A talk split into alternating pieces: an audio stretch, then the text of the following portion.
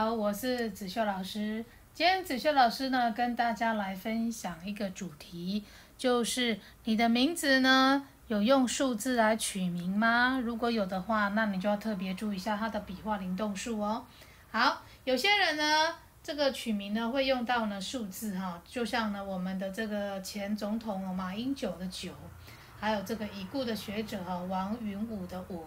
还有呢，这个前呢，这个新闻主播李四端的四哈，要特别注意的是，就是这些国字数字的灵动数呢，跟它这个字形的笔画数呢是不一样的哈。比如说呢，这个马英九的这个九哈，我们在字形上的笔画数呢，虽然只有两画。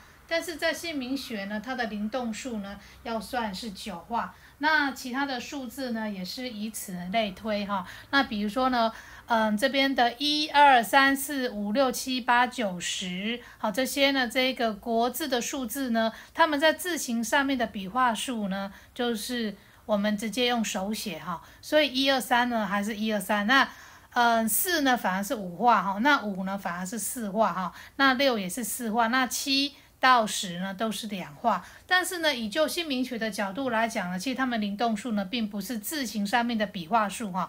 那前面一二三呢，它还是一二三，好，但是呢。四五呢之后呢，它就变成四，就是四哈，灵动数是四画。那五的话呢，也就是灵动数是五画。那六到十呢，也是以此类推哈。六它就是灵动数，叫六六个笔画数。那七也是七，八就是八，那九就是九，十就是十。好，所以这个是要特别注意的地方哈。好，那今天子秀老师呢，就跟大家呢分享到这边，我们下一次再见。